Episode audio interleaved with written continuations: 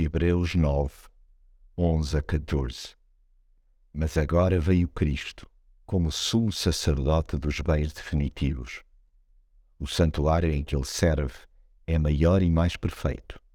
Não é obra de mãos humanas, quer dizer, não pertence a este mundo. Cristo entrou uma vez por todas no lugar santíssimo, no verdadeiro santuário, não com o sangue de bodes e bezerros, mas com o seu próprio sangue. Foi deste modo que ele nos libertou para sempre dos nossos pecados.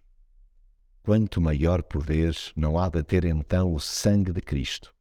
É que ele, conduzido pelo Espírito de Deus, ofereceu-se a si mesmo como vítima, sem defeito.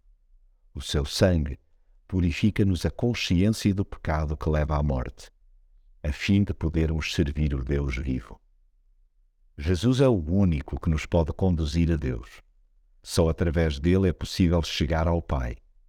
A sua vinda à Terra permitiu que víssemos Deus de perto. Trouxe-o para junto de nós e transportou-nos até à sua presença. Ele mesmo é o santuário maior e mais perfeito. Não é obra de mãos humanas. Quer dizer, não pertence a este mundo.